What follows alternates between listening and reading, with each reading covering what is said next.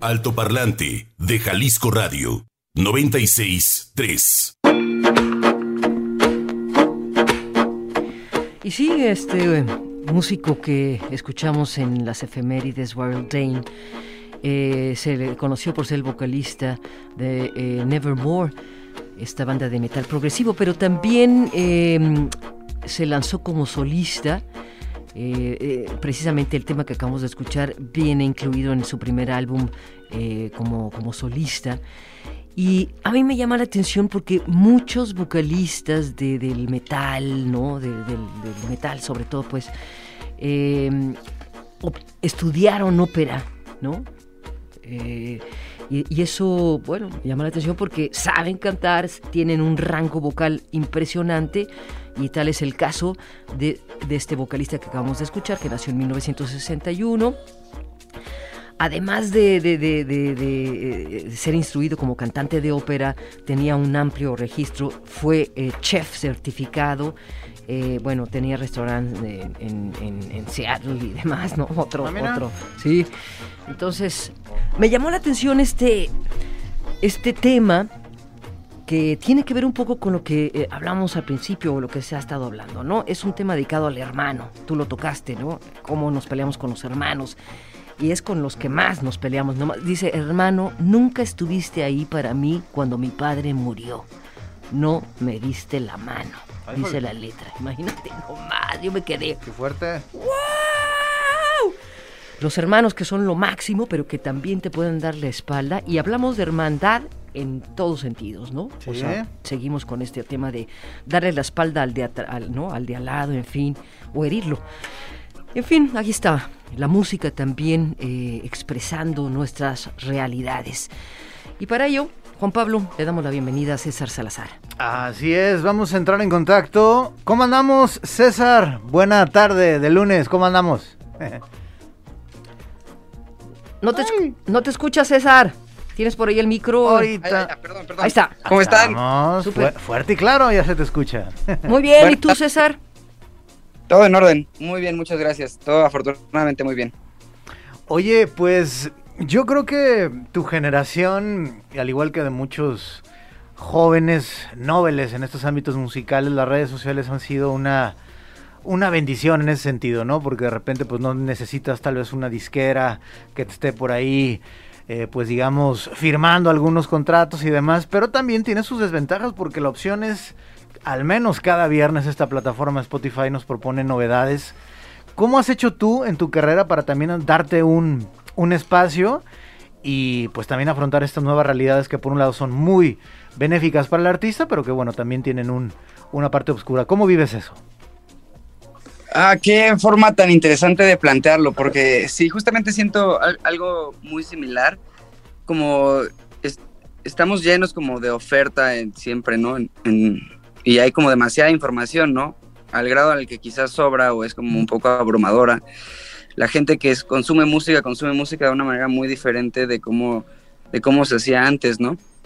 Eh, y creo que yo me, me, he podido adaptar un poco a, a, la forma en la que hoy en día se distribuye o se comercializa la música a través de crear lazos eh, especiales con la gente que me escucha. Cada vez que alguien me escribe y me dice, oye, esta canción conecta conmigo, me gustó mucho, busco establecer un vínculo y no olvidarme de esas personas y a través de vínculos significativos, que es, siento yo, que de las únicas cosas que, que diferencian al principio a quien sea es como poder crear este tipo de vínculos con tus escuchas y así esos escuchas van a ser la publicidad más importante que es de boca en boca. Claro.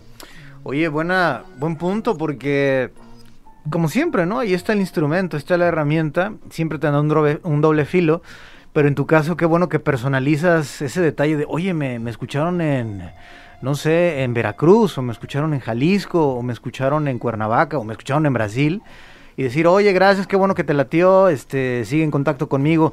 O sea, no perder ese contacto humano, César. Exacto, justamente, como no automatizarlo y buscar no caer como en, como en actividades que, lo vuelvan banal y vacío, porque justo al, no tener como tantos espacios como este que ustedes con todo el cariño me han abierto eh, a poder hablar con ustedes, eh, al no tener como tanto este tipo de canales es más difícil que la gente sepa quién es la persona que está escribiendo. Y como alguna vez me dijo un profesor y después colega de, de mi anterior trabajo, es más difícil ignorar a un amigo. Entonces busco crear eso, que mi música sea para amigos y en lugar de tener fans, tener cada vez más amigos, ¿no? Claro. César, ¿con qué instrumento compones? Ah, compongo con mi guitarra. Con la guitarra. Tengo entendido que, va, viajas o incursionas por varios géneros. ¿De qué manera logras, a través de la guitarra, saltar de un género a otro? Ah, qué buena pregunta, qué, qué hermosa pregunta. El, utilizo la guitarra como el, pues sí, como el medio, la herramienta para llegar al sonido que yo ya tengo como establecido en mi cabeza. Eh, hace poco tiempo fue que me empecé a exponer de forma como muy severa a, los arreglos gracias a un amigo mío que se llama Carlos. Eh, me introdujo como al concepto como muy bien aplicado de los, de los arreglos y empezamos a trabajar en hacer los arreglos de la música en vivo. Y cuando empezamos a explorar como todos los géneros y todas las propuestas, todas la forma, las formas en las que puedes entregar una canción eh, en un estilo, aunque la canción se haya compuesto de una forma más sencilla, eh, nos dimos cuenta que una de las influencias más marcadas que puedo tener yo en mi vida personal es la música latinoamericana, por, eh, la, por la, mi familia, por el, el contexto en el que crecí, crecí escuchando mucho salsa y son cubano, música sobre todo de Cuba, ¿no? Mm. Entonces dije, este es el momento perfecto para poder hacer arreglos de ese estilo. Y empecé a, a, leer y a investigar sobre esos géneros y más allá de cómo suenan y cómo son las estructuras eh, musicales de cada uno de los géneros, como más a estudiar el, el contexto de los géneros, a los artistas que, que vieron hacer esos géneros y tomar como más allá que más allá de ciertos elementos clave de los géneros como tomar y volver mías esas vivencias de esos artistas para poder como proponer algo encima o sea fusionarlo con con cómo yo veo la música en mi cabeza y cómo eh, bueno por un lado está la música, los géneros, la melodía, y por el otro también la letra. Eh, hablando, por ejemplo, de cuadripuesto, que es el, el tema que vamos a escuchar, eh, parece ser que es un viaje de fuera de control, eh, por un río turbio, por la insensibilidad, en fin. Me llamó la atención este asunto de que de los medicamentos que se utilizan para el ser humano, para controlar la, de, la, depresión, es un tema fuertísimo, porque no sé si es de eso trata, ¿no? Pero se me hace brutal, eh, ¿cómo se dice? Como eh, cortarle la sensibilidad y la locura a la gente.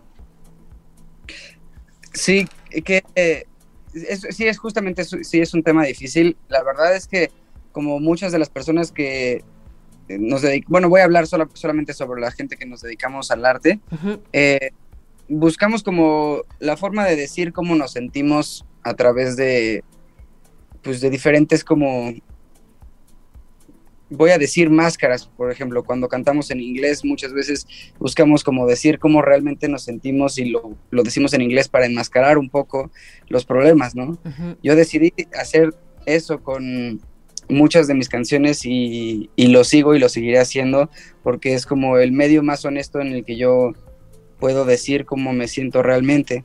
Eh, creo que una de las partes más difíciles de, lo que hago eh, y no es porque sienta que sea como muy importante o relevante lo que hago, sino que es como poder separar la autenticidad de, eso mismo, del mensaje de la letra y de un mensaje que es, pues a veces son mensajes de pedir ayuda, ¿no? A veces es lo que sea.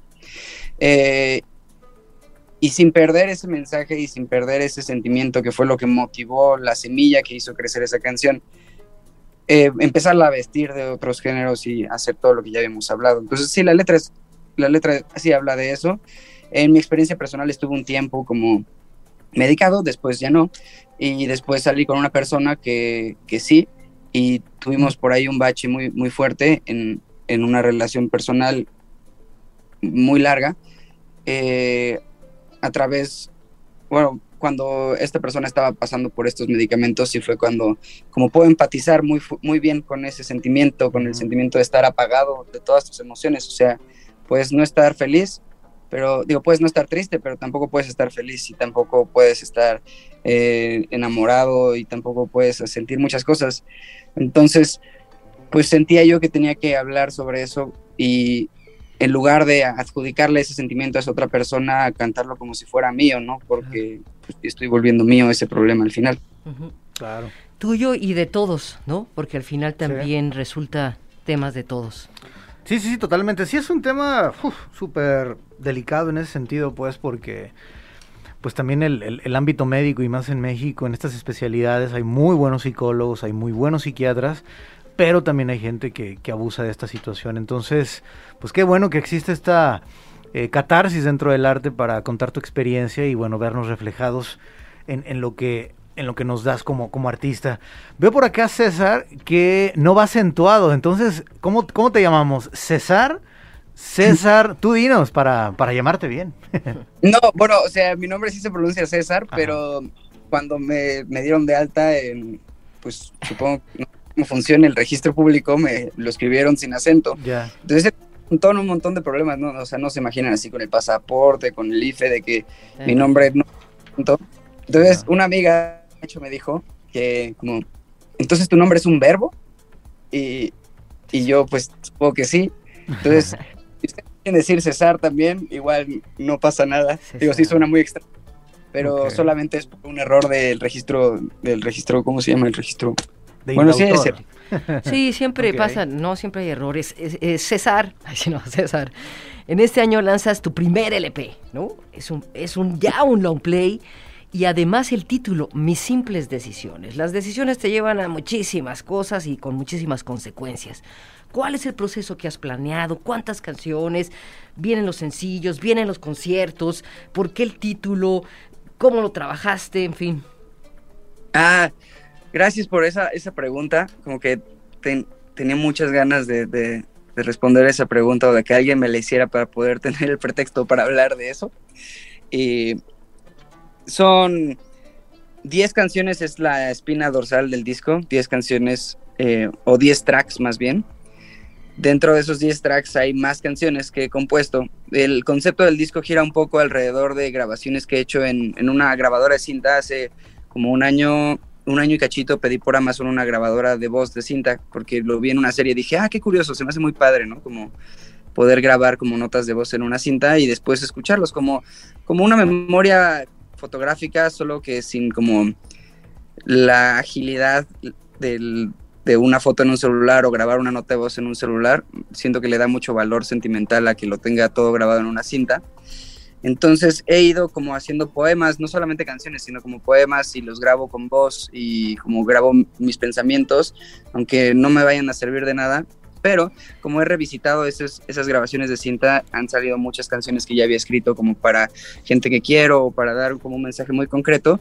Y dentro de estos 10 tracks vienen más como canciones con poemas eh, repartidos a lo largo de esas 10 canciones. Entonces en realidad son como, como unas 13 composiciones diferentes, eh, unidas en 10 tracks, y probablemente por ahí saquemos una canción escondida en el disco. No sé, eh, bueno, o sea, sí sé, pero no sé. Será sorpresa. Ajá. Qué bien. Muy bien. Pues estamos en eso y, y, planeas también, tú vas a planear tus conciertos, tus salidas, vienes a Guadalajara, te vas a la República, sales de México. En, si en cuanto me inviten a Guadalajara, me lanzo. Eh, voy a tocar esta semana. Bueno, me invitó a tocar una amiga en su cumpleaños, le mando un abrazo a mi amiga Adri, en Puebla. Y un fin de semana después, o sea, el siguiente fin de semana voy a Morelia. Voy a evitar tocar tantito en la Ciudad de México para poder como a planear un show muy grande. Bueno, no muy grande, solamente muy bonito, ¿ves? Como poderle dedicar el mismo tiempo que le he dedicado al disco, a lo que está como grabado, el, pues sí, al disco, como se lo quiero dedicar a planear un evento en el que no sea nada más como ir con tus amigos a, tomar, sino como pues algo que le metió el mismo tiempo y que refleje lo mismo que el proyecto y que en general pues es mi esencia. Entonces, eh, voy a, voy a empezar, voy a arrancar el, disco con un concierto en la Ciudad de México, que eso sí o sí va a pasar. Seguramente por ahí haremos como una, una, pues unos eventillos como fiestas de estreno o a lo mejor unas fiestas en las que pongamos música nomás, como ese tipo como de eventos sociales. Y buscaré eh, a medida de lo posible lanzarme a donde sea que me inviten, así el menor pretexto que tengas, si me dicen lánzate acá, ahí yo voy a estar el día que me eh, y y ya pues, arrancamos esta, esta segunda etapa del disco que es como todo lo que viene después de, la planeación y solamente poderlo dejar ir, poder liberar un poquito de espacio en el hígado, ¿ves? Y el estrés y esas cosas que generan eh, para poder aguantar lo que viene del resto del año, que es básicamente tocarlo y tocarlo y tocarlo y tocarlo y tocarlo y tocarlo. Y probablemente en algún punto diré, ya quiero empezar a hacer algo nuevo. Ya está. chido. Buenísimo, pues entonces César, recuérdanos tus redes sociales y presenta por favor esta pieza que es Crudipuesto, por favor. Ah, mis redes sociales soy César Salazar G en Instagram, así como César Salazar García, pero sin el García, solo César Salazar G en Instagram. Y en Spotify estoy como César Salazar. Pueden buscar César Salazar Crudipuesto para que luego, luego les salga yo. Y si no, solo busquen el muchacho más tierno que busque, que, que le salga buscando César Salazar, ese mero soy yo. Eh, y esta canción se llama Crudo y Puesto y es el primer sencillo del disco Mis Simples Decisiones Impulsivas que sale este año. Pues felicidades César, un abrazo hasta México y éxito con Mis Simples Decisiones. Te estaremos esperando en Guadalajara. Gracias un abrazo Fuerte. Gracias, muchas gracias. Hasta luego. Gracias. Encuéntranos en Facebook como Altoparlante JB.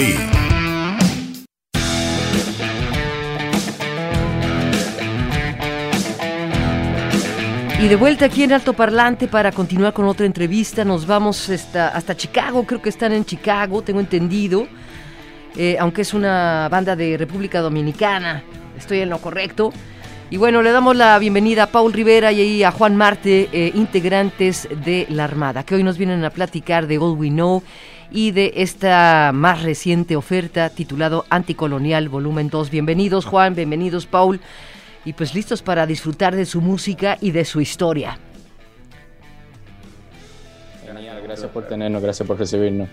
Bien, ustedes eh, se, van, ¿no? Es de República Dominicana, son, eh, es una banda de... Y se viajan, tengo entendido, ¿no? Se fueron a Chicago. ¿Por qué esta transición? ¿Por qué buscar un nuevo espacio? ¿Qué les otorga Chicago? A su música y con qué raíces se fueron para allá. Y bueno, como mencionaba, somos una banda originalmente de Santo Domingo, República Dominicana. Eh, estamos operando desde los años eh, mediados de los 2000, 2003, 2004. y logramos establecer eh, nexos, conexiones con escenas de otros países en Latinoamérica durante unos 10 años operando en, Santo Domingo y uno de los lugares con los que manteníamos frecuente contacto era con la ciudad de Chicago, especialmente la comunidad migrante de Chicago, la comunidad de habla hispana, eh, tiene una gran presencia en las escenas de música subterránea del país y a través de esas conexiones logramos en el año 2007, 2008, logramos emigrar a la ciudad de Chicago eh, para ser parte de la comunidad de músicos independientes de aquí y para exponer nuestra arte en este país. Correcto. Siempre, siempre la meta número uno y la razón por la cual salimos de nuestro país fue para impulsar la banda e impulsar nuestra música leemos que eh, este álbum eh, con el que han estado trabajando y presentan ahora nació a partir del caos. Eh, estamos viviendo, pues sí, un, un, momento dificilísimo y seguimos, ¿no? Y seguimos. Y seguimos. ¿Cómo compones, cómo surge un álbum a partir del caos y que no se te desborde? Yo diría que se desbordó y se arregló y se desbordó otra vez y se arregló otra vez. Um, porque nosotros pasamos de, de ser una banda súper activa en la carretera, que turiábamos al menos 100 fechas al año, que durante el 2019, justo antes de la pandemia, fue el año a, a México, a Canadá, todo Estados Unidos, a, varios países, ¿no? Y de repente cuando se nos quita eso, a principios de 2020, caímos en toda la misma incertidumbre y preocupaciones que cayó el resto del mundo. Pero luego como artistas y como banda que ya para como con carácter profesional, uno se siente como que te quitan la identidad. De repente no sabes quién eres y qué estás haciendo, solo te estás levantando, si tienes la dicha de seguir trabajando y vas a trabajar, pero se te quitó eso que, que le daba sentido a tu vida, que era presentarnos en vivos. Entonces, todo eso fue muy caótico, porque cada quien, aún siendo una banda, cada quien vive su vida individual y pasa por sus problemas mentales, emocionales y familiares individualmente. Entonces algo que estaba ya como bien arregladito, bien acomodado, de repente como que, ¡buf! caos. Y de ahí viene eso de que el álbum nació del caos, porque tuvimos que aceptar la situación de que no se iba a, tocar en vivo y concentrarnos solamente en lo que podíamos controlar. Y decidimos que lo único que podíamos controlar era escribir música nueva. Y de ahí entonces nacen, bueno, fueron los inicios del álbum. Claro. Eh, um, pues escuchando y revisando parte de, de su material discográfico, y también pues desde el nombre pues hay una actitud pues de, un compromiso también social político sin dejar pues la parte pues digamos personal de cada ser humano. Eh, le hemos preguntado durante estos dos años de, esta situación crítica con, la pandemia. Ustedes creen que sí va a haber un un parteaguas de decir oye sí tomamos conciencia como seres humanos vamos a consumir menos eh, además vamos a ser más conscientes con nuestra salud o como decimos acá en México vamos a seguir con, con nuestro desmadrito que hay que creer que sí, que vamos a, que estamos haciendo un cambio de alguna manera, hay que, hay que mantenerse positivo. Yo pienso que la pandemia definitivamente nos hizo apreciar las cosas que son esenciales en la vida, nos hizo apreciar eh, tu círculo de personas con quien tú te relacionas eh, y apreciar la, la salud y la vida primordialmente la vida de nuestros seres queridos, porque perdimos, todo el mundo perdió algo en esta pandemia. Yo personalmente yo fluctúo entre, entre ambos lados. Un día creo que, que sí, y soy optimista, creo que vamos a tomar conciencia como humanidad y consumir menos, desgastar el planeta menos, etcétera. Pero otro día me levanto y creo que no, que ya es muy tarde, que las garras del capitalismo global ya son demasiado fuertes y que se va a ir a la mm, todo. Depende del día que me preguntes. Paul y Juan, ¿quién compone en la Armada? Y eh, si el que compone em, de repente tiene la noción del poder de decir por aquí va la línea de, de este grupo, o todos participan y forman parte de esa canción, ya son dueños de esa idea. Bueno, en un proceso creativo siempre hay una persona que, es como el motor de, la idea originalmente, pero en la banda nosotros tratamos de mantener el proceso lo más colectivo posible, siempre utilizando las cualidades de cada uno, el criterio de cada uno, en qué, en qué es mejor cada persona. Y al final siempre logramos un producto que a todos nos satisface en el caso de, la Armada, el motor, como dice um, Juan Alberto, es él. Las ideas iniciales eh, están basadas en ritmos que nos gustarían interpretar, vienen de él. Entonces se crea un esqueleto de ritmos que pudiese ser una canción o no. Y luego entonces las guitarras vienen y le dan identidad con melodías y armonías. A partir de ahí se corta la grasa, lo que no va no, se, se quita y luego vienen las voces. Es más o menos como, como trabajamos. Entonces, eh, pregunta si eso influye la vertiente que queremos tomar. número uno viene de, nosotros mismos, la vertiente que queremos tomar, pero también vemos el feedback de la gente y vemos qué, qué está gustando más, qué hizo de falta en el otro disco que podemos incorporar en este. Y así vamos moldeando el camino musical. Ya. Eh, con la música pesada puedes crear nuevos espacios porque uno eh, agarra un género y es un nicho pues reducido podríamos decir y más el, ¿no? El, metal o más lo pesado o sea es un grupillo no que, que los sigue que los escuche. Cómo amplías el horizonte fusionando eso, es una pregunta. nos gusta mucho eh, fusionar ritmos eh, coger tomar prestado elementos de otros géneros, otros ritmos e incorporarlos en lo que estamos haciendo. Y ese, ese, esa mezcla de, de géneros siempre es algo que nos ha ayudado a hacer una banda ecléctica, en el sentido de que podemos tocar con otro tipo de banda, otro tipo de eventos. Mm. Aunque toquemos pesado, siempre hay algo, algún elemento que, que compagine con otro género y podemos hacer que el público también se goce del show de nosotros. Es una, es una excelente pregunta porque es algo que nosotros tenemos muy presente. Y uno de los ejercicios que más nos gusta a nosotros es tocar, por ejemplo, en un festival que no sea de música pesada necesariamente. Y luego entonces el trabajo depende de nosotros, de ganarnos esa audiencia. por ejemplo, un reto que a nosotros nos encanta. Porque la filosofía de la banda en cuanto a, tocar en vivo es que si nos pones delante de personas, sin importar quiénes son, nosotros nos ocupamos del resto.